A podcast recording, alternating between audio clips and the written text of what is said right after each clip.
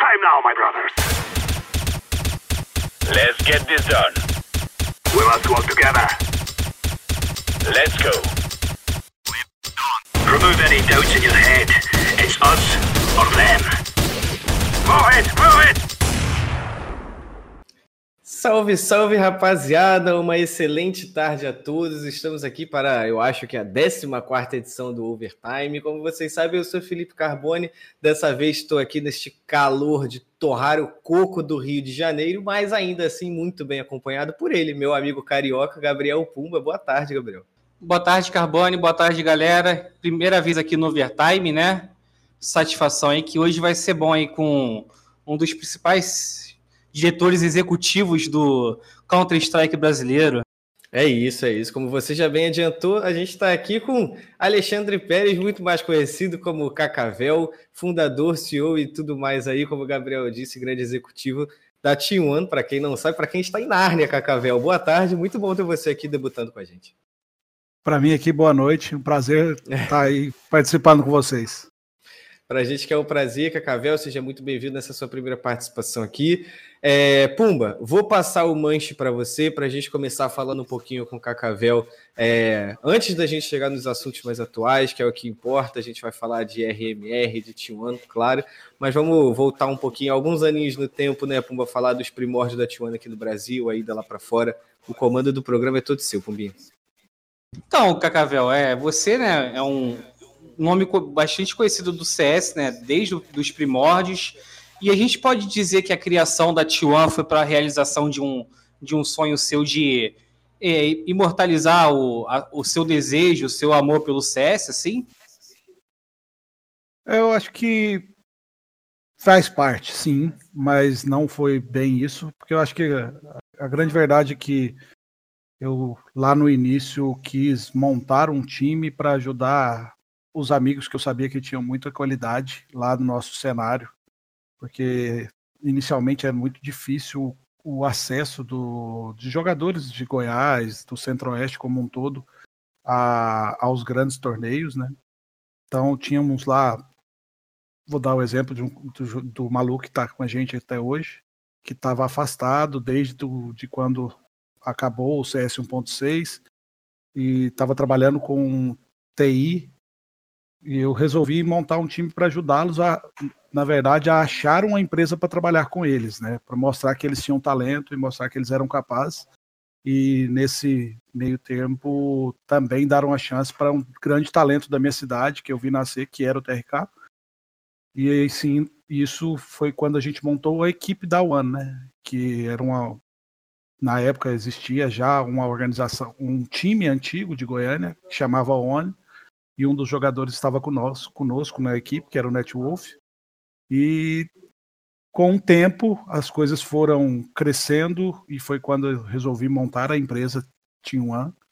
E a gente está aí até hoje na luta para conseguir representar a bandeira do Brasil em grandes campeonatos internacionais e tentar evoluir cada vez mais e sempre trabalhando com nosso intuito de criar grandes talentos e fazer esses grandes talentos se tornarem grandes pessoas. Não, que eu ia complementar, né, que ele falou é, da parte de regionalizar o CS, né, porque o, quando se fala em CS, né, infelizmente a galera se lembra muito de Rio e São Paulo, né, e um pouco do Sul, só que é, desde o 1.6 nós sempre tivemos é, bons talentos, né, grandes, grandes nomes é, que surgiram no, no centro-oeste, assim, em Goiás, né? O próprio Maluque, o Red Fox, o Net, o Net, né? O, o pessoal que jogou pela Play Art, até vestiu a, a, a bandeira do, do MIBR lá nos primórdios. É, você acha que, o Cacavel, se, se, por exemplo, mais iniciativas como a sua, assim, é, tivesse acontecido no Centro-Oeste, mais nomes poderiam ter surgido, assim? Eu não tenho dúvida que tanto Brasília, Goiânia e as cidades do interior de Goiás tiveram grandes talentos no CS 1.6 que não ficaram conhecidos. O, o, nós estávamos falando de TRK, o próprio irmão do TRK, o Pardal, que nunca, nunca ninguém nem conheceu jogando, era tão bom quanto o TRK quando eu trouxe o TRK. TRK, quando eu conheci, jogava no nível do irmão dele no auge. Então, assim, existem sim vários talentos, mas a gente, por estar numa, numa região é, longe do grande centro, onde o acesso à internet era muito difícil antigamente. Eu falo antigamente porque hoje, se você pega Jataí mesmo, que é o caso da cidade de minha e do TRK, nós temos internet de fibra lá hoje, com 300 megas de velocidade, então hoje, é, hoje tem mais facilidade. Mas não só Goiás, não só o Centro-Oeste, mas Brasil afora, né? O caso de, do Bartim, quando a gente levou, jogava com ping 80 lá em Salvador. É, tem o próprio caso do Cassim, que está agora com a gente, que vem de Rondônia e não tinha muitas condições para jogar, mudou com toda a família para Curitiba para poder realizar o sonho de ser um jogador profissional. Então, no Brasil, o Brasil é um país de dimensões continentais e eu tenho certeza que existem vários talentos em todas as regiões. Basta ter olhos e vontade mesmo de trabalhar esses talentos, que eu não tenho dúvidas que se você pegar, hoje nós temos 40, 50 jogadores brasileiros que jogam em alto nível e poderiam estar jogando em qualquer um desses times brasileiros que jogam fora do Brasil, e tem vários outros que podem, no futuro, vir a participar desses projetos. Cacavel, é, você acabou de falar essa questão de, de olhar mais principalmente para essa, essa questão do Centro-Oeste. Você tem hoje na T1 é, um exemplo de case de sucesso, né? Acredito que não só no CS, mas a T1 está presente em outras modalidades, é, LoL, o próprio Free Fire, que entrou recentemente. O que, que você acha que é, as pessoas, os investidores a, a, do Centro-Oeste, que estão de olho no cenário competitivo, olham a Tijuana, o que, que você acha que falta para eles darem o passo que você quis dar lá atrás, quando você iniciou todo o projeto? É, eu acho que o Centro-Oeste hoje, ele vive é, o mundo que São Paulo e Rio vivia, viveram há três, quatro anos atrás, de estarem conhecendo o esportes. Ainda é uma região muito distante dessa realidade, né? Então ainda existe muito preconceito, existe é, aquela, aquela velha história de que o videogame é coisa de pessoas à toa, de perdão, perdão a palavra, de marginal, de quem que está se isolando da sociedade quando isso não é mais verdade. Então, agora que as pessoas começam a enxergar, e assim, fico muito feliz de ver outra organização surgir e surgir bem lá do Centro-Oeste, como é o caso da. Porque tenho certeza que dentro do Centro-Oeste nós também temos vários investidores e várias pessoas, empresas com potencial para ser investidores ou patrocinadores dentro do nosso ramo. É, você falou de outras empresas, né? A gente pode citar atualmente a, a né? Você, você acha que junto com, a, é, junto com vocês, né, a Rensga ainda pode potencializar é, esse aumento da não só da curiosidade, né, mas da paixão, assim, da, da visibilidade para a região? Não tenho dúvida nenhuma disso. Eles têm feito um trabalho brilhante não só como empresa, mas também como é, para reforçar esse, esse apelo da nossa região, usando muito é, figuras linguísticas, é, usando bem a característica do goiano, do, do, do da pessoa do Centro-Oeste. Então, assim, são coisas que no início eu, eu tentei trazer junto com a T1, mas por o esporte ser, um, ser algo muito global, é, nós acabamos sendo é, seguindo por outro caminho, mas eu fico muito feliz em ver o trabalho que a Rensga vem fazendo e a forma como eles vêm representando todo, toda a nossa história do, do Centro-Oeste. E me identifico muito com o trabalho que eles têm feito, fico muito feliz e acho que isso pode sim nos ajudar bastante dentro de toda aquela região. Cacavel, e aí vocês entraram na, na cena do, do esporte eletrônico, o time de CS de vocês deu certo, e alguns anos depois de vocês chegarem, mais especificamente em 2017, é, acredito que muita gente ainda nessa época estava vendo a SK estourando no mundo, talvez o cenário nacional não fosse o que é hoje, principalmente. É, a T1 dominou o cenário da mesma forma que recentemente viu, a gente viu a Fúria Feminina fazer, a gente viu a PEN fazer, a Boom fazer temporada passada também. É, como é que foi esse processo é, da T1 em 2017, desde a manutenção do elenco até a decisão de ir para fora? Era uma coisa que sempre passou pela sua cabeça ou você, quando viu o projeto começando a dar certo, você viu que os jogadores tinham muito potencial, principalmente para fora do Brasil, e claro, tendo a SK, que estava ganhando tudo lá fora como inspiração, como exemplo, levou vocês lá para fora?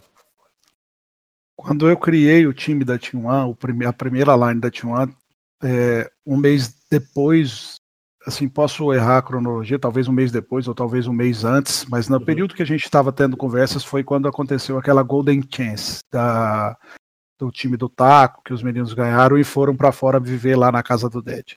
Então, assim, sempre foi naquele momento, quando a gente viu o quanto a, aquela mudança trouxe um crescimento para eles, então, é, como time, como equipe, uhum.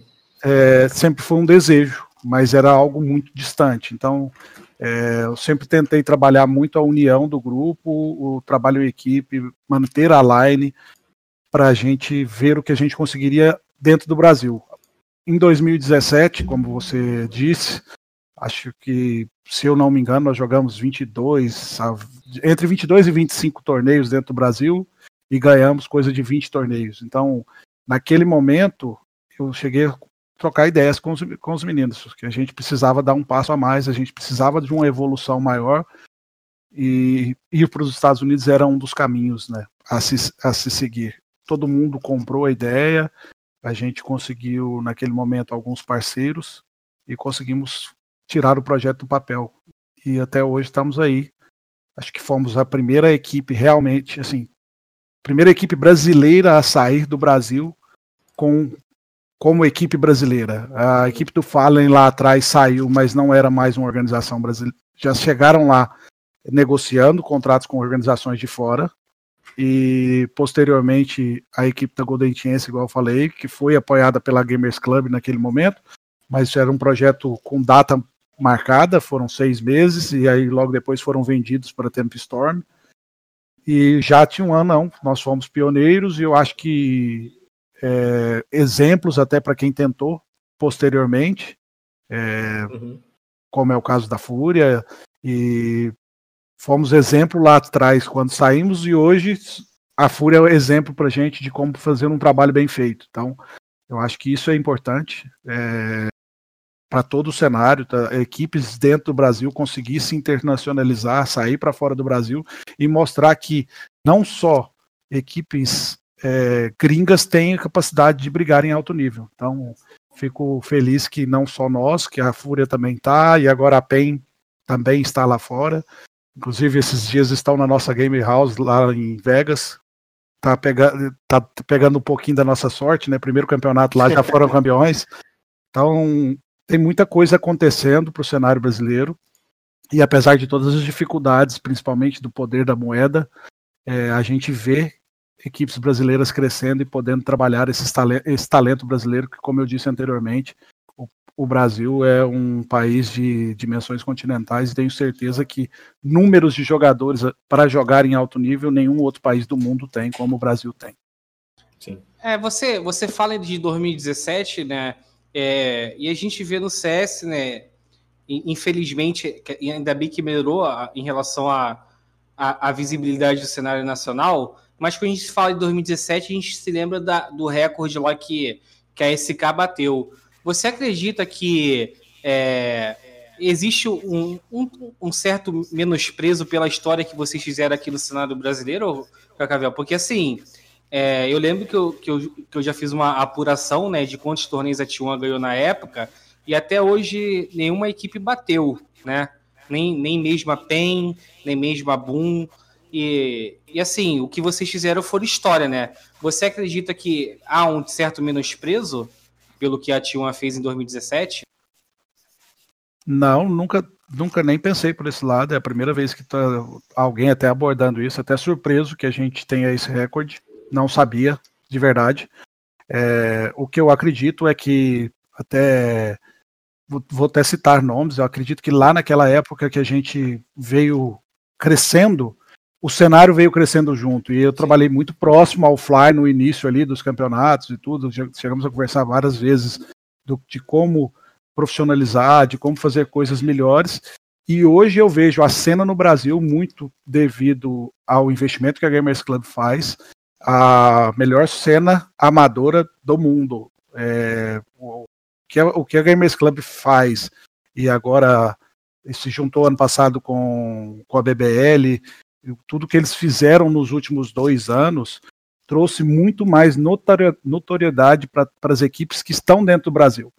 Por mais que na nossa época a gente tinha, ganhava tudo, era algo que era muito existia muito pouca cobertura em cima disso, pouco, muito pouca mídia em cima disso. Assim, sendo bem direto, os nossos jogadores, eu tenho jogadores até hoje que não têm a mídia que esses jogadores de hoje que surgem no Brasil têm, mesmo estando jogando fora do Brasil.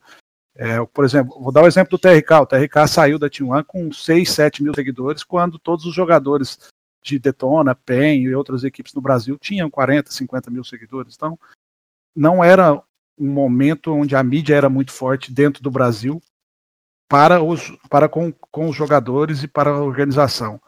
Com a profissionalização desses campeonatos, a aproximação do gaulês desse, desses torneios, é, tudo isso mudou e mudou para muito melhor. Então fico muito feliz com isso e não sinto de forma nenhuma que a T1 é menos, foi menosprezada ou é menosprezada em algum momento. Acho que o que eu e aí é, é o meu sentimento como torcedor também, é que eu sinto que o brasileiro gosta de torcer para quem está é, nas grandes equipes e não pelas, pelas equipes brasileiras. Eu acho que é isso que a gente precisaria um pouco mais de apoio da comunidade para mudar, porque eu acho que se você ter uma grande equipe brasileira representando o Brasil, pode ser um grande diferencial. Mas a torcida ainda quer torcer para os jogadores, né, em geral. E entendo eles, porque é lógico que é, ter grandes jogadores brasileiros jogando nas maiores equipes do mundo, recebendo em dólar, é, tendo outro potencial de crescimento, é o que a torcida quer ver. Mas isso tem mudado um pouco. Nessa viagem agora para a Polônia, eu tenho sentido um pouco da aproximação maior da torcida e acho que a tendência é só melhorar. É, menosprezo não, mas você acredita que então é, você falou em relação à mídia, teve um pouco de azar de ter da T1 ter feito o que fez é, no ano que realmente a mídia não, não tinha tanta mídia assim, né? Ah, e se a T1 tivesse feito, por exemplo, ano passado, que nem a Boom, ou 19, que nem a PEN, é, a T1 poderia ser ainda mais exaltada do que, do, que já, do que já foi pelo que fez? Já me perguntaram recente, me perguntaram se, se a T1 tivesse no Brasil, a gente teria um reconhecimento de, maior do que a gente tem hoje. Eu, tenho, eu não tenho dúvidas que 2019, 2020 é, trouxe bastante reconhecimento para as organizações que jogaram torneios no Brasil. Mas eu também não tenho dúvida que estar fora do Brasil nos trouxe um crescimento e uma evolução esportiva que estar no Brasil naquele momento não traria. Então, acho que os frutos vão se. É, a gente colhe é, no decorrer do caminho e não, não, não arrependo das escolhas que a gente fez. E não é a mídia que vai fazer a diferença para a gente. Acho que vai fazer diferença, diferença para a gente é continuar trabalhando e galgando as melhoras que a gente quer, quer galgar. É, eu acho também, né, até complementando o que o, o Cacavel falou, é, eu acho que a questão do timing também não ajudou muito, né? Você tem em 2017 a SK fazendo o que estava fazendo lá fora, então eu acho que é até natural esse foco maior no time do NA, como o próprio Cacavel falou, né? É, que os torcedores dão prioridade para as equipes que estão lá fora, lutando grandes campeonatos. É, você tem a questão que até cara, talvez até 2019 a gente não tinha um calendário tão fixo quanto a gente é, que a gente criou. É, porque é engraçado que se você parar para pensar, tem muita gente que não sabe, por exemplo, os feitos da Fúria em 2018, né? Que foi no ano seguinte, é, até em menos tempo. Você, é, é, às vezes é comum você achar que a Fúria já começou é, nos Estados lá, Unidos. Exatamente, lá fora. Você tem, você tinha, um, eu acho que você tinha um, um, hiato muito grande entre a torcida, a comunicação da própria imprensa e o que, que o time estava realmente fazendo. Tudo isso justificado por um calendário totalmente maluco que os times tinham que se adequar a participar ali daquele jeito e tudo mais. Então eu acho que é, se trouxesse a, a T1 de 2017 para hoje, eu tenho certeza que é, o reconhecimento tanto da torcida quanto da própria imprensa seria tão grande quanto foi da Boom ano passado, é. da Penha no retrasado, né? É, porque o, o, feito foi até maior, né? Porque Sim, exatamente. O, o Cacavel falou, ganhar 20 títulos assim, né? Não é, não é, e não foram títulos é, quaisquer, né? Teve muita competição grande que a T1 ganhou naquele ano, Sim, né? 2000, relevante, tão relevante quanto qualquer campeonato do ano passado, só que em 2017, né? Sim. Eu acho que tão importante quanto a mídia que esses times tiveram nesses últimos anos é saber que nós participamos da evolução do cenário lá exato, atrás. Assim, é, não, não tanto quanto as primeiras equipes a saírem, como é o caso do Fallen, as equipes que o Dead levou para fora, a equipe que o Dead levou para fora, esses caras construíram uma estrada que a gente pôde percorrer posteriormente, mas dentro do Brasil é, é muito satisfatório para a gente saber que dentro do Brasil a gente participou da construção dessa história e que permite outras equipes seguirem o caminho posterior ao nosso. Né? Então isso aqui, isso aqui é importante para a gente hoje. Sim, sim. E, e, já que a gente está falando de 2017, né, Cacavel, antes da. Uh, eu acho que deve ser praticamente o último assunto que a gente vai falar lá de trás, é, a menos que o Puma tenha alguma coisa para reiterar depois. A gente teve em 2017 um dos grandes feitos da T1, que foi justamente a vitória sobre a, a Cloud9 naquela WESG. É, a, a, aqui praticamente foi o time base da Cloud9 para o Major do ano seguinte, né, de Boston. É, como é que você enxerga essa vitória da, da T1? É, que acabou caindo depois para a Fnatic, claro, mas que de qualquer forma foi um feito muito grande para um time que tinha acabado de varrer o cenário brasileiro e vocês já chegaram lá fora batendo um time que vocês não sabiam, mas se tornaria campeão de Major nos meses seguintes, né? É, só corrigindo, foi março de 2018, 2018 e eles tinham, isso, e eles tinham acabado de ganhar, o Major. É verdade, é verdade. Então, assim, nós fomos para aquela WESC bastante confiantes, nós ficamos foi logo depois da nossa mudança, ficamos 15 dias em, em Las Vegas treinando só para o WESG. E nosso time naquele momento tinha alguns pontos extremamente negativos e outros extremamente positivos. A gente tinha muita dificuldade para jogar contra times é, de Tier 2 e Tier 3, e a gente estava jogando muito bem contra os times de Tier 1.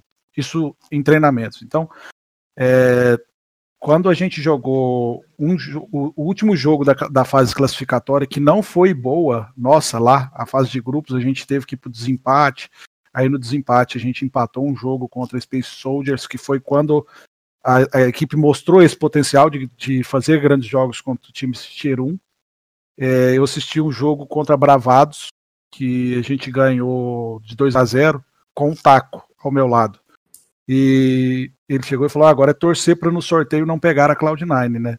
Aí eu virei, eu virei para ele e falei assim: eu já estou torcendo ao contrário, estou torcendo para no sorteio pegar a Cloud9.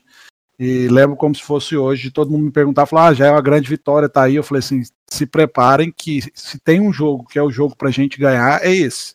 Porque a gente sabia que os mapas iam ser os mapas que eles gostavam de jogar, eram os mesmos mapas que a gente gostava de jogar.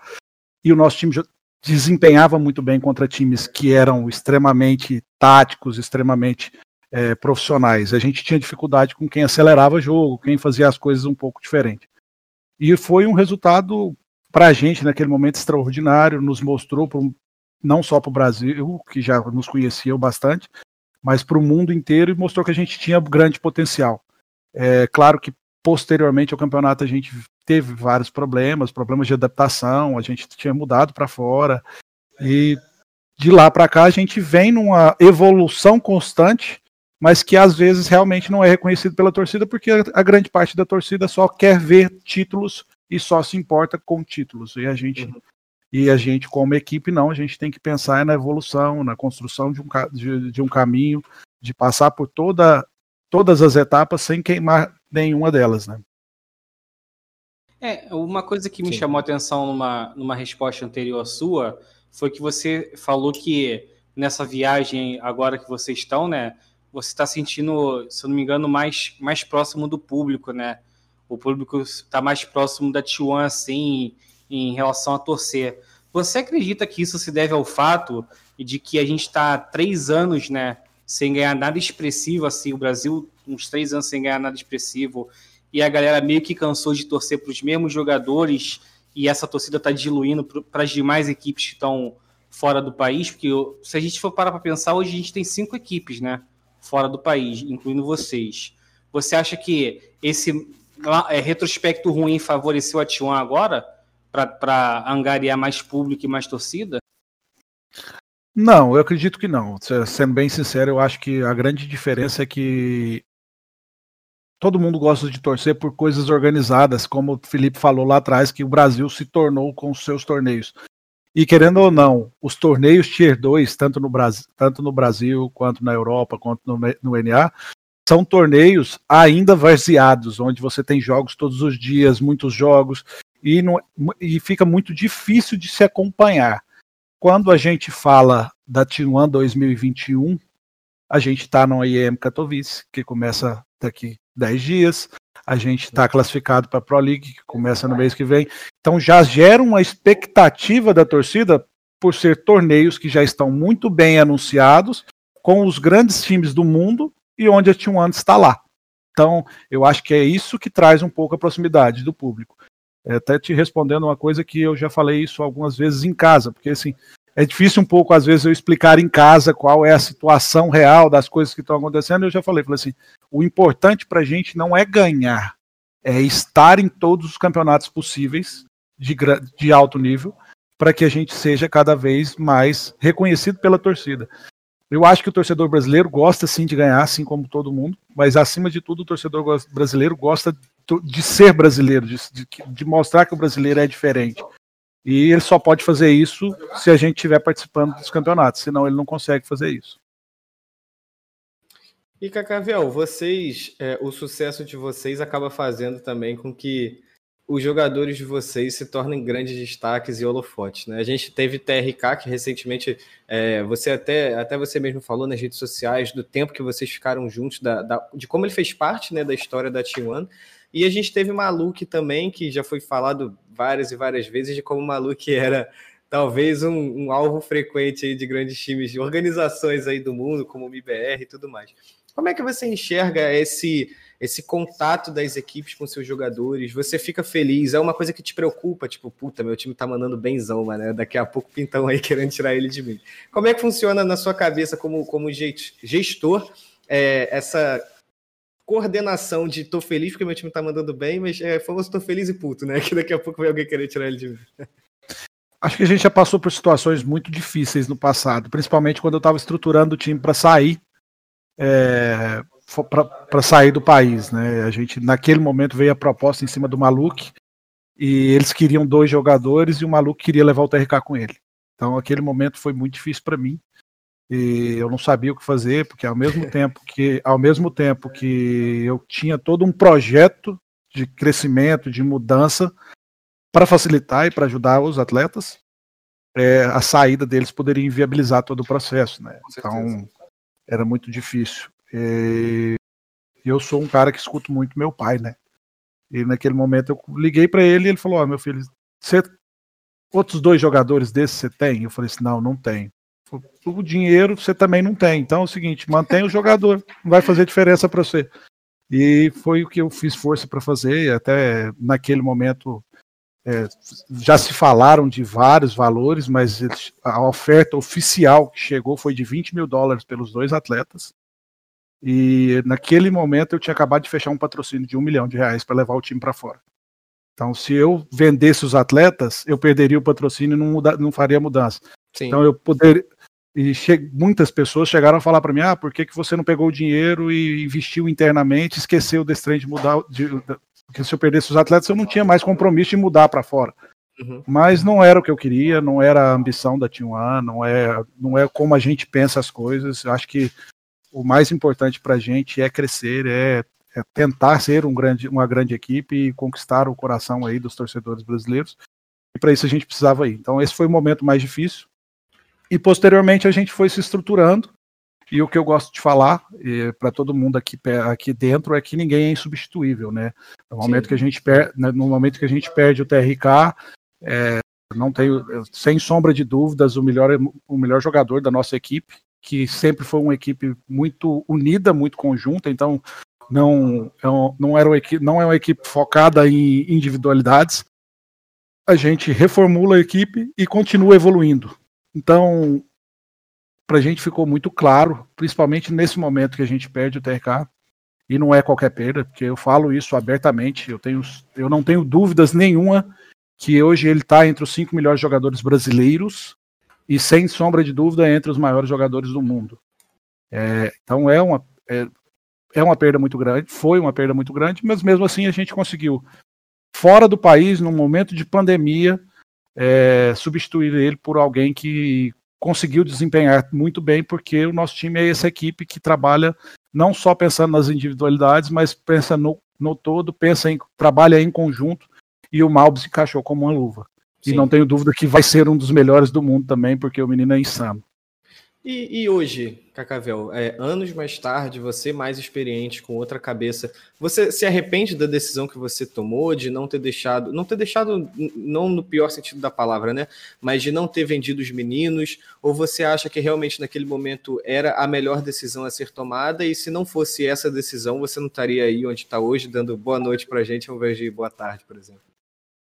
Ah, eu tenho certeza absoluta que aquela foi a melhor decisão, não só para mim, mas para a organização e principalmente para os atletas. Naquele momento eu falei para eles abertamente que eu, eu montaria um projeto para ir para os Estados Unidos, fiz a proposta para eles de quanto eu conseguiria pagar e, e como era o projeto, que era um projeto de um ano naquela época, e que eu faria de tudo para que fosse mais de um ano, trabalharia duro para que fosse dois, três anos, como é hoje, né? Tem três anos e meio já aquilo tudo. E, e, eles, e eles, como parceiros e amigos que eu fiz durante a minha trajetória confiaram em mim e, eu, e nós de um ano mostramos que eles tomaram a decisão certa, porque a, naquele momento aquela equipe que tentou os contratar, uma semana depois ou duas semanas depois se desmontou. É, posteriormente aconteceu casos semelhantes, né? Eu tive uma proposta indecente, inclusive, pelo TRK ao final do último minor, é, de outra equipe brasileira que estava fora, que 20 dias depois se desmontou também. E eu falei para ele, falou, ó, eu cubro a proposta se você quiser continuar com a gente, porque eu não quero abrir mão de você. E ele falou, beleza. Ele falou, e eu falei, cobri estou cobrindo a proposta não só porque é importante para a gente, mas também porque eu tenho certeza que ir para lá não é o legal, não vai ser legal para você. É uma equipe que está muito próximo de se desmanchar e eu acho que não vai ser interessante para você. Foi, então, foi a LG ou Cacavel? Desculpa perguntar. Foi, foi, foi, foi, a LG, foi a LG naquele momento. É algo é. Quatro, quatro, vezes mais é, de valor do que eu vendi ele para a MBR, só para você, vocês terem uma ideia. Então, é, era, era realmente uma proposta bem boa, assim, para aquele, aquele momento, naquela situação, era uma proposta muito boa. Um Só que assim. Tentador, acredito eu. Né? Sim, sim. E assim, muitas pessoas acham que, ah, já escutei isso demais, ah, o Cacavel segurou, o Cacavel fez isso. Eu nunca segurei ninguém, eu nunca vou segurar ninguém. Eu acho que na T1 tem que estar quem quer estar na T1. E é lógico que eu vou tentar mostrar que aqui pode ser um bom caminho também. Mas se a pessoa achar que lá que sair era o melhor, é o melhor caminho, eu vou sempre ajudar para que as coisas ocorram da maneira mais é, sóbria possível, né? E, e Cacavel, assim, diferente de outras modalidades, né, por exemplo, como o LoL, na qual o T1 também tá, é, o Free Fire também, né, que existe um, um rito, né, de que tem que procurar organização, não pode procurar jogador. No CS a gente não vê isso, né? A gente vê, já escutamos histórias de é, jogadores convidando outros via Steam, via DM. Como é que é, cara, para segurar é, hoje, né? Ainda hoje que a T1 já tem um, um projeto bem estruturado, como é que é para segurar essas investidas assim? Porque se a gente for olhar todas, todos os jogadores que passaram é, pela T1, né? Também teve o IDK, é, mais recentemente teve o Bartim, Hoje vocês estão com duas grandes promessas, né? Que é o Cassim, que é o Skulls, já teve o Maluque. Como é que é para segurar é, essas investidas assim de, de equipes é, maiores, assim, IBR, Fúria, ou até organizações gringas assim?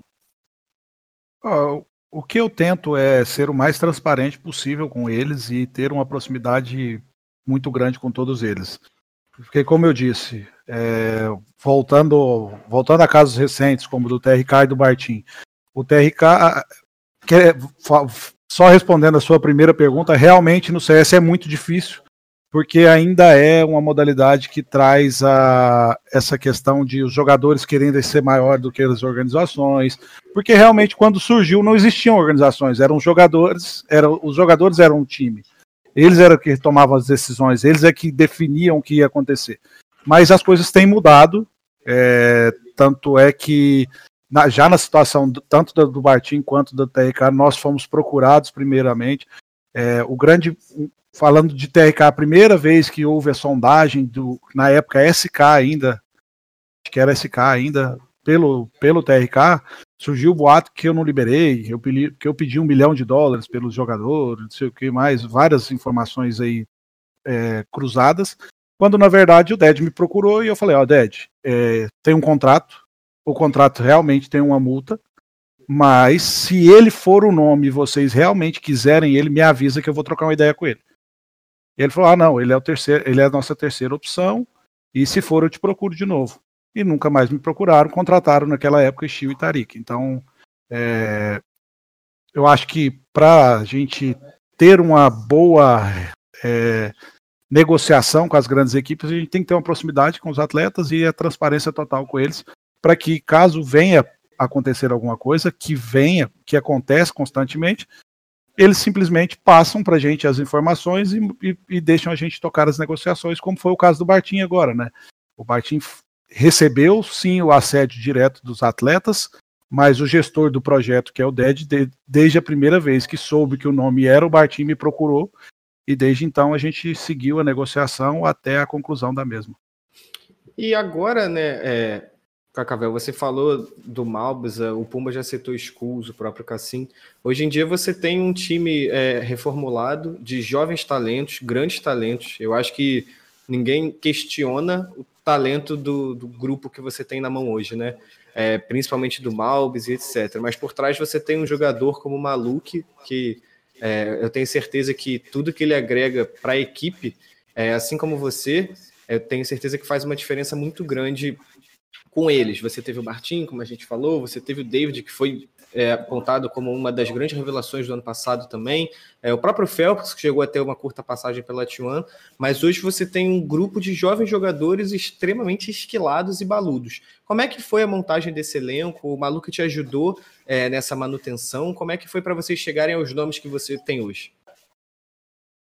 Eu sou eu sou um apaixonado pelo CS já há alguns anos, né? E eu tenho eu tenho assim as minhas loucuras e uma delas é acompanhar o cenário brasileiro e montar alguns, alguns é, acompanhamentos estatísticos do que está acontecendo. E eu gosto tipo de ver. Moneyballs, né?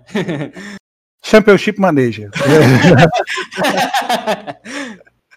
e, e, e acompanho e, e acompanho desde sempre. Então foi, foi assim que achei o Bartim lá atrás. Assim, o Bartim tinha no, nas, nos meus acompanhamentos estatísticos números que beiravam os números do Coldzera, que era acima de todos os outros números de brasileiros. Então, assim, eu, cresceu o olho, falei, quem que é esse moleque? Aí fui assistir de, fui assistir algumas demos, fui ver, pedi, coloquei ele para testar com os meninos e assisti todos os testes e gostei muito. E desde quando eu vendi o TRK, eu venho eu acompanhava, eu já vinha acompanhando o Skulls. Na verdade, eu venho acompanhando o Skulls desde quando a gente levou o Bartim. E assim, aquela época era Skulls, Pesadelo, tava todo mundo na nossa lista. E, e hoje eu estou trabalhando com essa turma, né? Então, assim, eu estou muito feliz que eu tenho uma, uma turma jovem, tenho, o Skulls tem 18 anos, é, o Malbs tem 18 anos, o Cassim tem 18 anos, é, o Pesadelo tem 21 anos, o PRT tem 23, então assim, é um time muito jovem, com potencial assim gigantesco de crescimento. Sim. É um time que já vem, já na nossa primeira semana de treinos aqui, desempenhando muito bem e que mostra que ainda tem muito a crescer. Então, é um projeto a longo tempo, a longo prazo. É um projeto que tem as características de One, é um projeto de, de grupo, de família, de união. Então, estou muito, muito feliz com o que a gente montou. E como eu disse lá atrás, ninguém é insubstituível. Né? Eu perdi um filho praticamente, que é o caso do TRK, um talento que a gente criou em casa, basicamente, que é o Martin. Mesmo assim, estamos aqui com vários outros talentos que podem desempenhar no mesmo nível que esses caras que saíram. Então, estou muito feliz com, com a metodologia Team One de criar equipes, de criar talentos e fazer as coisas acontecerem que eu acho que é o grande diferencial hoje da T1 para eu acho que eu vejo a Fúria muito bem nesse ponto também falando de CS, mas é como a gente acredita no trabalho e a gente pretende ampliar bastante isso. É, talvez aí a gente pós pandemia e pós dificuldades financeiras que tudo isso trouxe, a gente consiga voltar com os nossos projetos, tanto do nosso projeto de base quanto do nosso projeto de CS feminino, que eu acho que são coisas que podem e devem nos ajudar muito nessa caminhada e, nessas, é, e nessa forma de trabalhar. Com certeza. E eu acho também, né, Cacavel, é, na minha opinião, eu acredito até que seja muito bom para você. Primeiro que são jovens jogadores é, que estão com muito tesão de mostrar o poder que eles têm dentro do servidor. Você tem a questão que a pouca idade, e querendo ou não, o pouco nome ainda que eles têm, né? Uma coisa que ainda vai ser construída. Acredito eu, estou é, falando aqui como leigo, que também facilite um pouco na questão da remuneração do que você pagaria se você contratasse um grande veterano. Talvez tenha uma, uma diferença também no salário que você pagaria para os atletas. E você tem também o fato de você ter seis jogadores. Então, é, talvez se você tivesse um veterano que você tivesse que colocar para não jogar, talvez pudesse criar um mal-estar no elenco, ou não, vai saber, mas que com jovens jogadores fica muito mais fácil de você coordenar, de você comandar, é, principalmente passando a experiência para eles, você tendo uma look. É, acredito que a briga de ego seja um pouquinho menor, né? É algo. Eu acho que a questão do ego, de não jogar e tudo, independente de ser alguém é, experiente ou não, não é fácil. É, eu sou eu sou um cara extremamente competitivo e entendo o lado vamos jogar para o ímpar para quem escolhe o time, eu quero estar na frente, quero ser eu o cara que vai tirar o para o ímpar. Então, é, tirar no palitinho. Eu não vou, eu não recrimino eles, mas o que a gente tem tentado mostrar é que isso pode e isso vai ao longo a, a longo prazo trazer um diferencial para eles. É, não à toa as equipes que têm sexto player hoje são as melhores, do, as três ou quatro melhores do mundo que estão ali no ranking da HLTV, tem o sexto player, e tem algum motivo para isso. E a gente desenhou uma metodologia nossa de como implementar isso. Inicialmente ainda vai ser a conta gotas, mas eu tenho certeza que daqui um ano eu vou conseguir, dependendo, dependendo do adversário, dependendo do que for fazer, pegar uma peça, tirar por outra e fazer toda a diferença numa, numa questão estratégica, numa questão de leitura de jogo e até mesmo numa, num formato de jogo, né? De, de, no, em como a equipe vai desempenhar. Eu acho que foi uma, uma decisão acertada nossa, é, essa tentativa de seis, de seis players. Tem dado, é, tem dado um resultado bom nos nossos treinos, mas ainda é algo que, que o, a juventude do nosso grupo pode demorar um pouco mais a, a mostrar esse resultado, porque ainda falta uma experiência, ainda falta uma bagagem, e a gente sente que chega momentos de desligar, é, de treinar com um e treinar com o outro, sentir diferença de estilo de jogo, Sim. mas são coisas que com é, moldando o grupo e construindo e solidificando ele, eu acho que as coisas tendem a fluir mais naturalmente. É, não menosprezando né, os jogadores que já passaram pela T1, mas é, eu vejo que essa é a minha opinião, né? Que essa, é, esse elenco atual da T1 é o melhor que a T1 já conseguiu montar. É, você acredita, Cacavel, que é, com, com, essa line a T1 pode, pode quebrar aquela barreira de chegar no, no, no Tier 1 é, da América do Norte e galgar para grandes torneios mundiais? Como já chegou em Katowice. Né? É, como já chegou em Katowice. É, acho, que, acho que estar nos grandes torneios a gente já está. E. Não, com eu, mais frequência eu, que eu digo assim. É, sim, eu entendo, eu entendi a, dúvida, a pergunta. Eu acho que é muito difícil de falar melhor line, né? Eu acho que é, a T1 criou uma identidade de construir times e à medida que as coisas vão acontecendo e você vai construindo, elas passam a ter mais a, a cara da empresa. Então, acho que talvez por isso vocês tenham sentido isso. A gente teve grandes lines, né? A line que, a, a line que dominou o Brasil com Pava, Pava, Beat, DK, Maluco e TRK era um puta de um time. Antes desse time, a gente tinha o time com a DRBT no time no lugar de Pava e Beat, era um baita de um time também, que, que veio, que tirou a gente do, do anonimato para um, para um time que, vinha, que veio a brigar por títulos. Logo depois disso, a gente vem com a line que ganhou do, do, do Cloud9, com Kaique e Michel. E depois a entrada de Beat e Nikon, acho que aquela line é uma line que participou de um momento muito difícil do cenário norte-americano, onde a gente tinha Call, NRG, Fúria, e NTZ, grandes times ali brigando por grandes coisas, e esse time classificou para dois minors. E aí veio a entrada do Bartim no lugar do Nikon, que também classificou para minor. Então, assim, tem grandes equipes. O problema é, essas grandes equipes bateram na trave em momentos decisivos. É o terceiro bootcamp nosso na, na, na Europa, e é o terceiro que a gente vem com bons resultados.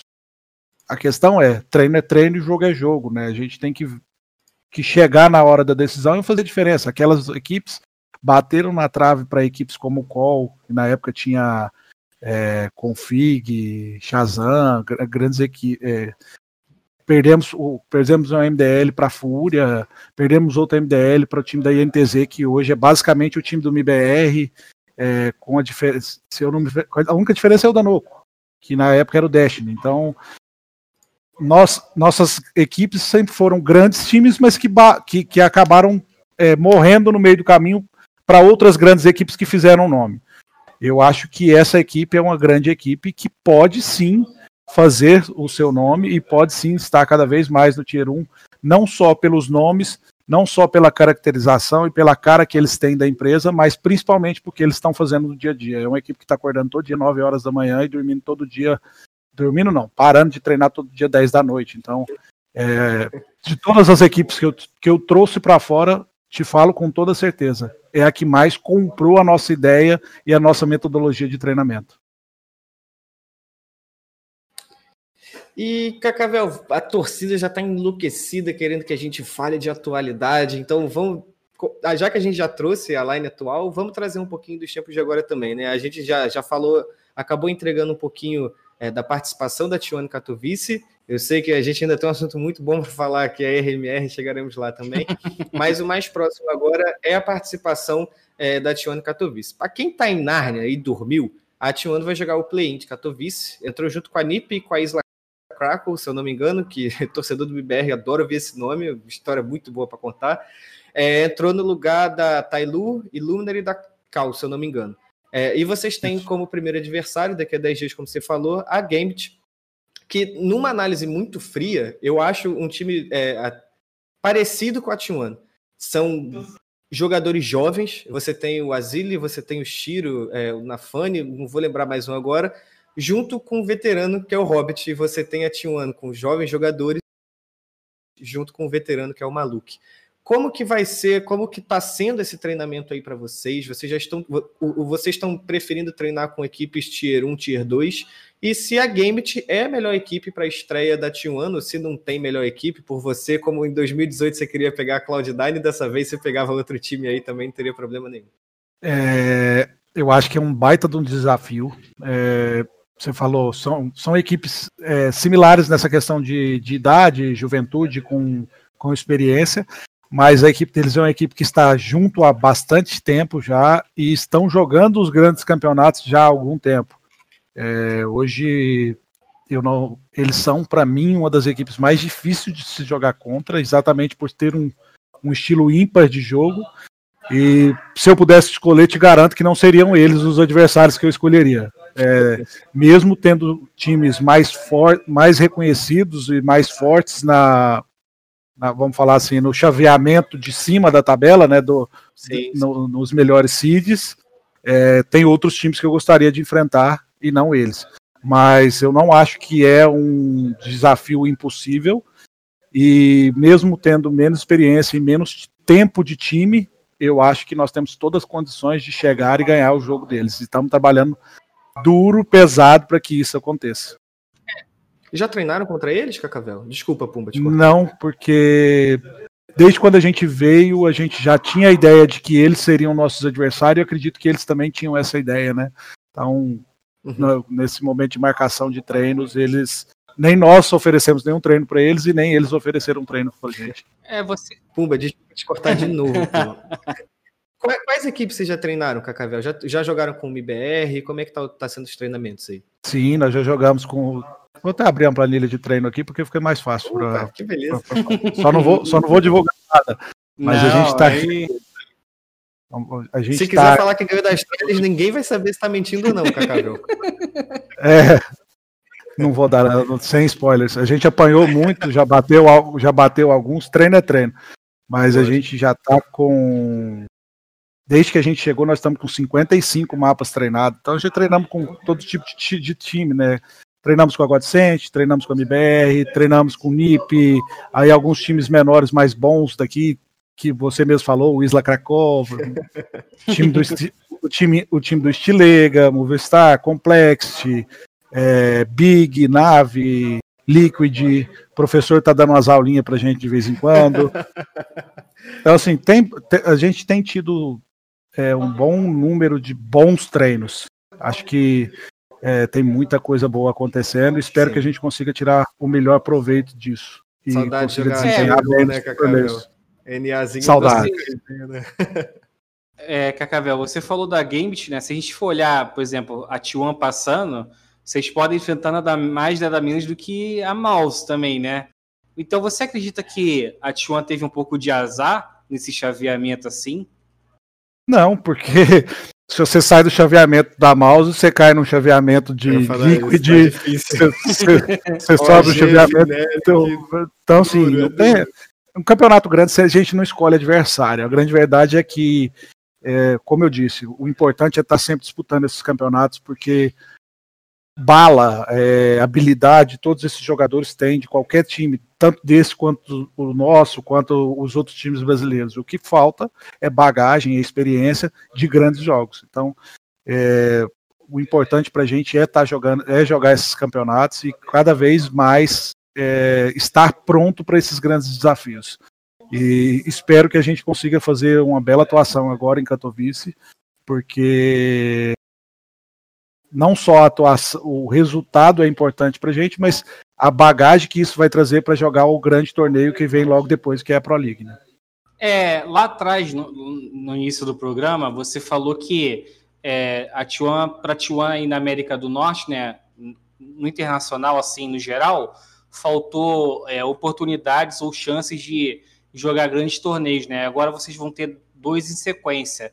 Seria essa a chance de ouro para vocês, assim, para vocês, para é, tirar essa, essa fama até que errada, né, de que a T1 não teve resultado é, bom fora do Brasil? Eu acho que é sempre muito bom a gente disputar os grandes campeonatos. Assim, a gente disputou dois minors que, para mim, são grandes campeonatos porque foi lá num minor que a gente disputou que o Big surgiu para o mundo, foi lá que a Fúria surgiu para o mundo, e foi lá onde a gente bateu na trave, e mesmo fazendo grandes jogos. Sim. Eu acho que agora a gente vai continuar jogando. É, essa questão de resultado, ah, Timar não ganha, ou fulano não ganha, Beltrano não ganha, acho que isso é, isso é o menor é o menor problema para a gente, é o que a gente, sendo bem sincero, não é algo que a gente pensa.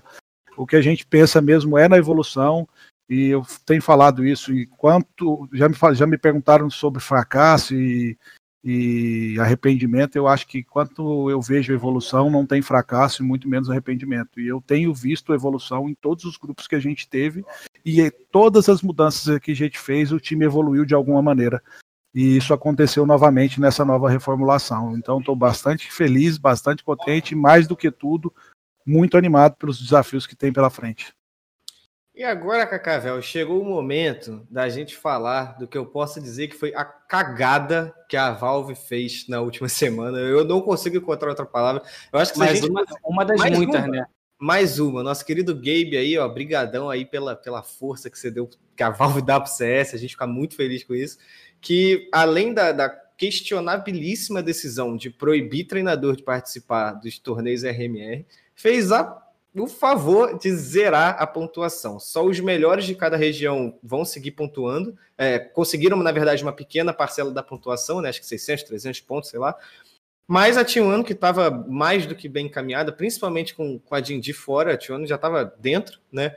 É, por causa das apresentações na CS Summit, na IEM New York também, que a, a T1 se apresentou muito bem, teve a pontuação zerada. É, além de, claro, a decisão de, do banimento dos coaches, enfim. Eu acho que se você quiser depois, Cacavão, a gente está vendo de fazer um programa aqui só para falar mal da Valve. Eu acho que de 14 edições, os 14 convidados vão querer meter o pau. Então, se quiser também já entrar na rodinha, a gente faz um mutirão aí para detonar a Valve. Mas eu quero que você comente um pouco sobre essa decisão da Valve. É, se você puder falar sobre também, eu quero saber se a própria T1 e outras organizações fizer, recorreram de alguma forma à Valve, se isso é possível, ou se, como tantas outras coisas que as pessoas tentam recorrer à Valve, eles simplesmente ignoram.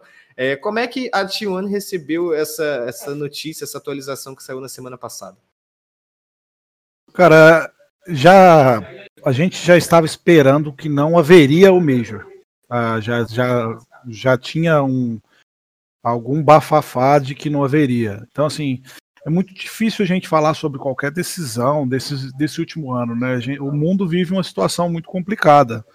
É, essa pandemia trouxe muitas adversidades e, assim, eu, eu sou gestor de empresa, eu sei quanto isso trouxe problemas para mim. Para uma empresa do tamanho da Valve e o que, ela, o que eles produzem, com, com certeza traria problemas para eles também. O que, mas não vou falar para você que não foi difícil para mim. Eu acho que talvez tenha sido a notícia mais difícil que eu recebi em todo. Não vou falar mais difícil, mas tá junto com a não seleção da T1 para estar no grupo de CBLOL como a notícia mais difícil que eu já recebi de, de todo o meu tempo dentro do esportes, né? É, nós estávamos todos aqui e assim foi quando, a, quando noticiaram que pô, não vai ter o Major, mas vai, vão soltar os stickers, foi pô, consegui meu sonho, né? Eu vou colocar a marca da T1 nos, nos stickers. Eu tô, tô de certa forma realizado. 20 minutos depois Lógico. saíram os stickers e a T1 não estava. Então, realmente foi muito impactante para mim naquele momento. É, foi doloroso, mas Porque você tem organização que tem sticker e nem no Major tá também. Né? É, só que aí que acontece é que depois de um tempo eu fui eu fui reler toda a regra, todas as regras, mandei um e-mail para a Valve que gentilmente me respondeu em coisa de 15 minutos, em coisa de 15 minutos, responderam curto e grosso do tipo, a, a, quando terminou, quando o período que a gente levou em consideração, que foi o, o, o último campeonato de RMR, a T1 não era quinta colocada. É, o que para mim não era o que para mim não era claro, porque quando acabou a HLTV soltou a notícia, inclusive com a T1 em quinto lugar. Então para todo mundo era claro que a T1 era a quinta colocada naquele, naquele momento. Mas eu fui, peguei toda a regra dos RMRs que soltaram, que são várias e cada um tem uma regra. E existe lá uma, uma brecha de que a equipe poderia não se inscrever para não perder pontos caso tivesse feito alguma mudança, que foi o que a Genji fez. Ela não jogou a última etapa, logo ela não escreveu os outros jogadores, então ela não chegou em momento nenhum a perder pontos. Se fosse acontecer o Major, ela teria que trocar os jogadores, perderiam pontos e a T1 iria para o Major. Mas como o Major não vai acontecer, a Genji é a dona dos stickers. Então assim, safados, cara. de um jeito, de um jeito ou de outro, é, tenho que reconhecer que naquele momento em que eu fiquei indignado, eu contestei a decisão da, da Valve, mas de um jeito ou de outro eles foram é, corretos ao que estava escrito na regra. O famoso jogaram e, com o regulamento embaixo do braço, né? E fizeram e tomaram a decisão correta. Foi doloroso, doloroso para a gente? Foi, porque foi num ano de pandemia. Nós Sim. sabíamos que era uma brecha que nós tínhamos para tentar conquistar essa vaga principalmente quando a BBR foi injustamente punida pelo caso do DED, já, já dei minha opinião sobre, sobre o caso, é, com algumas outras equipes desmontaram e nós estávamos no meio de uma pandemia com o time totalmente desmontado com a saída do TRK. Nós nos unimos em torno de um objetivo e fomos atrás dele e conseguimos. Foi um ano extremamente difícil. Você ter jogadores fora do país no momento que o mundo estava vivendo e conseguir mantê-los focados e ter os bons resultados que a gente teve, conquistamos uma vaga, porque se fosse ter o Major, a T1 estaria no Major, mas sim, sim. não fomos é, por, pela pandemia tido a segunda onda e o Major não acontecer, nós continuamos não estando dentro. Então, vamos ver como serão os próximos caminhos. Eu acho que uma das coisas que a Valve deveria fazer para não perdermos o trabalho realizado no último ano é que as equipes que estavam melhores pontuadas no RMR, por mais que estejam zeradas, como é o caso da T1, sejam as primeiras invitadas para os closets do, dos próximos RMRs. Sim, sim. Mas da Valve, aí falando que da Valve não dá para esperar nada, eu não, eu não estou esperando isso, até porque primeiro o RMR, o closet se seguir o padrão passado, tem quatro pessoas, quatro, quatro equipes, né? Das quatro equipes, uma não vai jogar no NA, que é Extremo, e a outra não existe, que é a GNG. É uhum. Então, nada mais justo do que a T1 seja essa invitada. É, essa é a nossa expectativa, sim, de uma maneira reunir todos os atletas e falei, não vamos contar com o ovo no orifício da galinha e vamos trabalhar para a gente instalar com as nossas próprias mãos, né? Vamos é. tentar é. conquistar essa vaga de, da forma é, tradicional, mas se vier vai ser vai ser já, já vai já vai ser gratificante porque já vai retornar o, o nosso trabalho de 2020, né? É, eu ia. Eu, é, você até falou um pouquinho, Cacavel, até para quem talvez não esteja acompanhando, até porque tá bem complexo mesmo acompanhar a questão da pontuação do RMR eu abri aqui para gente, a gente ver. Você tem hoje a, a EG, a Evil Genius, a Extremo, a Fúria, a Team Liquid e a EGND, é meio que é, as únicos times até agora que tem pontuação, né? Você tem a, a EG Extremo, que é a, a Ace 100 Thieves, e a Fúria, são os únicos times com 600 pontos já somados. É, minto. É, já somados por causa do, do RMR. Na verdade, só a EG com 600, Extremo e Fúria com 480 a Liquid com 240 e a EZND, que é o que o Cacavel falou que seria a questão. Na verdade, nenhuma, nenhuma tem 480 ainda. Você, você deve ter aberto no Ligpedia. Foi. E o que acontece é que no Ligpad eles já estão considerando troca de jogadores, né? Ah, sim. E aí estão reduzindo pontuação, então mas não vai. É, são 600 pontos. Então, Pelo que eu entendi, a pontuação foi zerada e todo mundo fica com 600 pontos. Ah, as, sim, mudanças sim, sim. Da, as mudanças não vão ser consideradas. do ponto zero que é agora não são consideradas. Serão consideradas as próximas mudanças durante o novo ano, o novo ciclo. É, você vê que é tá... isso que eu entendi lendo a nova regra, né? É, então, é, levando, a, a levando em consideração não, não, é muito boa, né, cara, da, desse tipo de coisa, enfim. Levando a Valve não solta né, o ranqueamento oficial dela, né? Então é. essa, são todos de repórteres ou de alguém que está fazendo um acompanhamento paralelo. Mas o que acontece é, quem é Legend pega os 600 pontos. 600, a Team Liquid de 300 e aí gente... Quem é Challenger, quem é Challenger 300 e quem é Contender 100 pontos. A Genji não tem time, não vai. Esses 100 pontos estão perdidos e eles não vão usar. É, são vários times que vêm com zero pontos aí agora, que é MBR, T1, é, falando de NEA. MBR tinha uma. É, Godsend, que já falou. Godsend, né? é, então, são, vem vários times aí nessa briga. E aí o, o que eu disse é: num padrão normal, eles usariam o rank da SL, que é para definir quem, está um, quem será invitado ou quem, quem vai jogar. Mas eu ainda acho que a Valve, nesse ponto, e inclusive é uma das coisas que eu coloquei no último e-mail que mandei para eles, que é que para não perder o ano de 2020, levar em consideração. Mesmo, mesmo, eles tendo zerado os pontos, o que eu acho que foi uma escolha errada. Essa é a minha posição, minha, minha opinião. Acho que não deveria jogar para fora o que todo mundo construiu para trás, mas eles estão com muito medo dessa. Lógico, lógico. Eu sinto que eles estão com muito medo dessa temporada perdida e, e medo das reformulações não terem gosto pelo CS. Ah, eu quero reformular, quero contratar uma nova line, mas como? Se os caras já saem 3 mil pontos atrás na, da corrida do principal campeonato. Eu acho que por isso eles zeraram. Acho a escolha duvidosa, não, não é a que eu faria, mas é a regra do jogo, vamos jogar com a regra do jogo. E vamos ver agora qual serão os próximos passos deles na decisão de quem vai jogar os primeiros campeonatos de MRE que devem começar após a Pro League em abril. É, a Valve já teria mandado os e-mails, né, para as organizadoras já se prontificarem a querer ter, produzir um torneio RMR, né? É, o reporte foi semana passada, se não me engano, da, da HLTV, a gente fez até para Draft 5 também. É, o Cacavel, você fala muito da Gingi, né?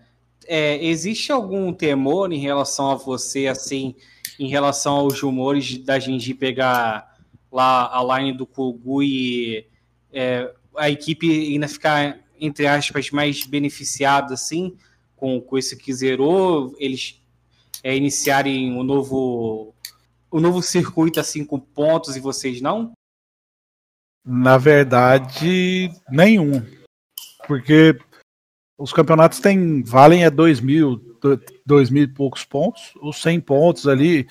Já falei isso até internamente aqui. Eu acho que os 100 pontos não é o problema. O problema é como serão feitos os invites. Eu quero estar nos torneios para conquistar os novos pontos. Eu quero ter essa chance. Nós conquistamos isso durante o ano passado. Essa é a grande questão para mim hoje. Mas mesmo se não tiver, não vai fazer diferença para mim. Muito pelo contrário, eu torço muito para que os meninos da, do o time do TRK consigam uma grande organização e estejam lá para jogar em alto nível, disputando com a gente os grandes campeonatos. Eu torço muito para às vezes as pessoas acham que porque eu sou One eu não torço para as outras organizações brasileiras.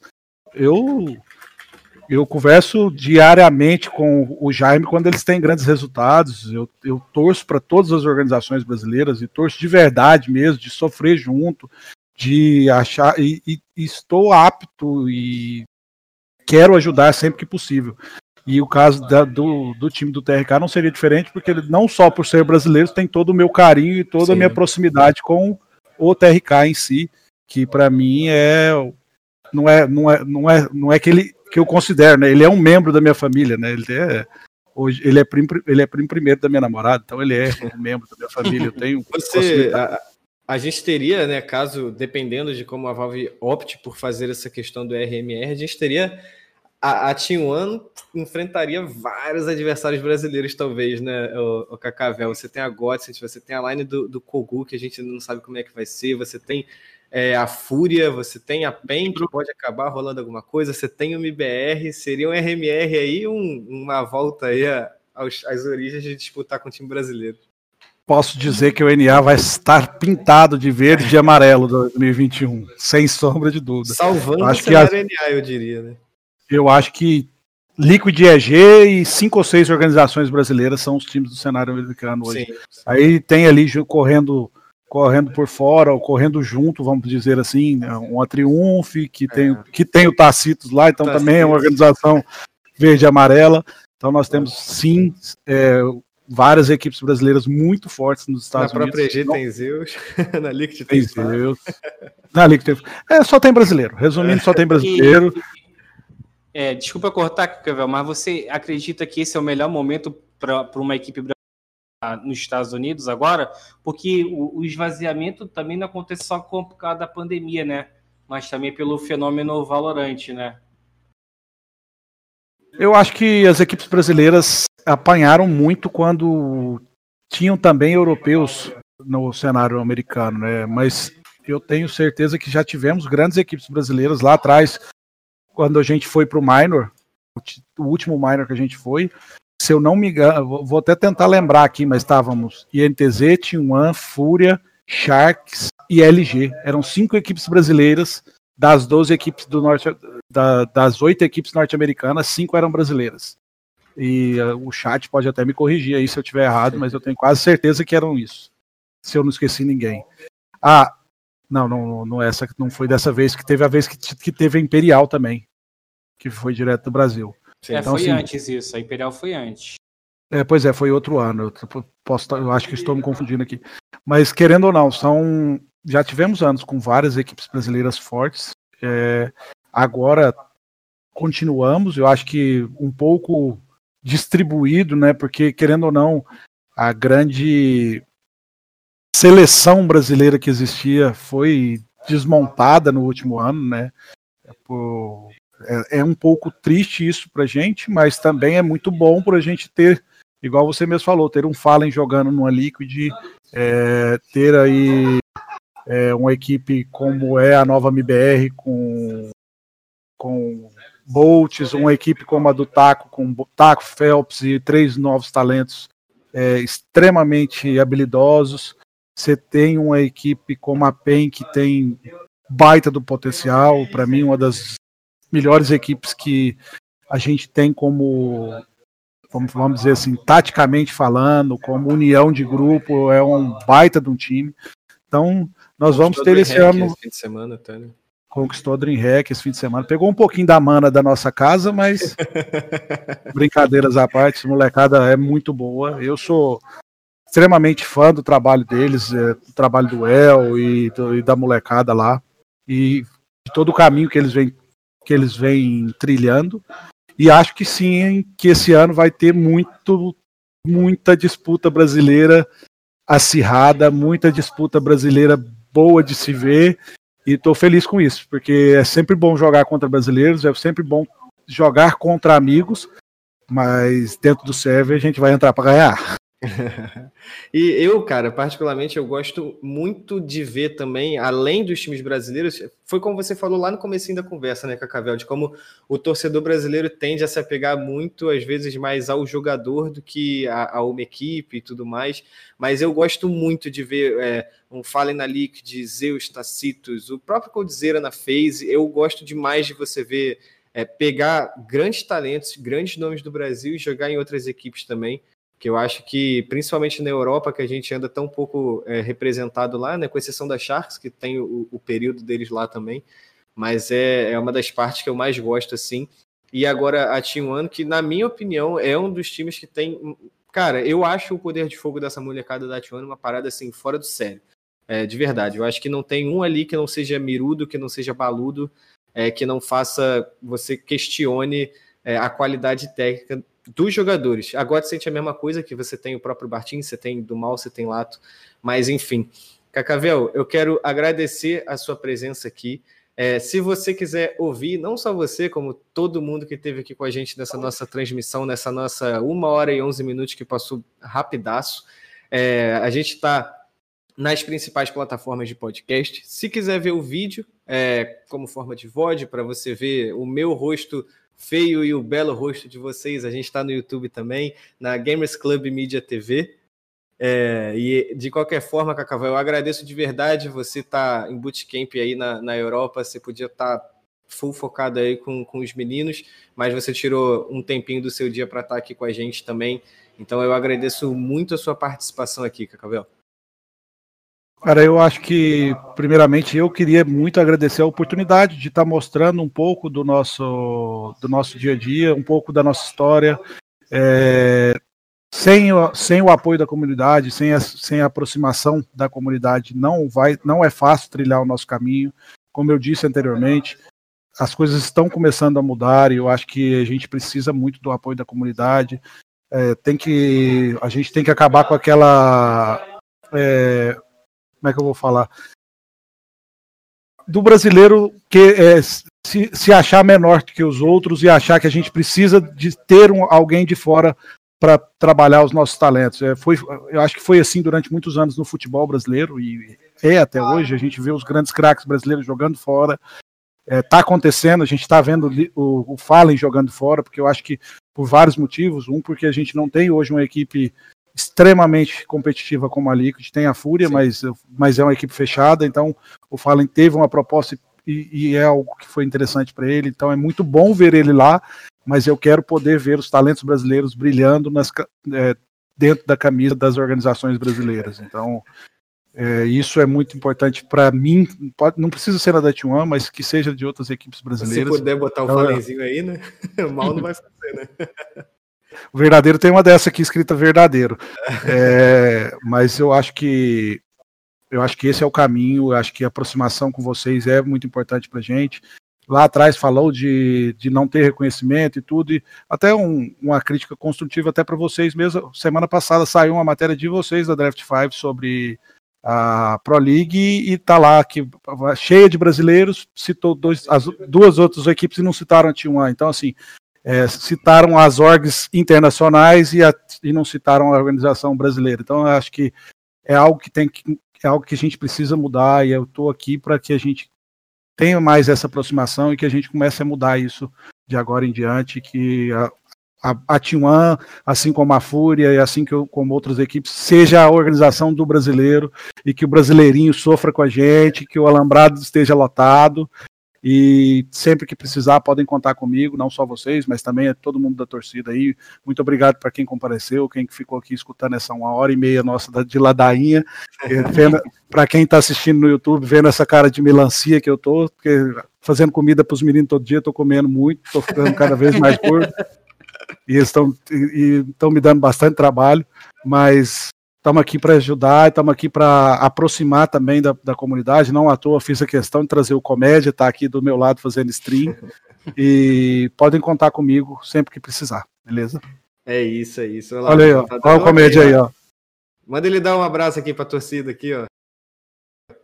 Dá um oi pro pessoal. Ixi, tá todo mundo querendo aparecer. Pesadelo tá querendo aparecer. Vamos deixar isso para a próxima. Depois faço questão de vocês poderem sempre que e se precisar conversar com cada um deles e a gente começar a aproximar cada vez mais o, o público dos nossos jogadores e da nossa organização. Vamos, a gente desligando aqui já bota na agenda já os meninos aí classificados para Katowice, se tudo der certo aí, passando do ah, Nossa os meninos, vai ter, né? Nossa os meninos de ouro com a chance de ouro, como é, você disse. Exato, exato.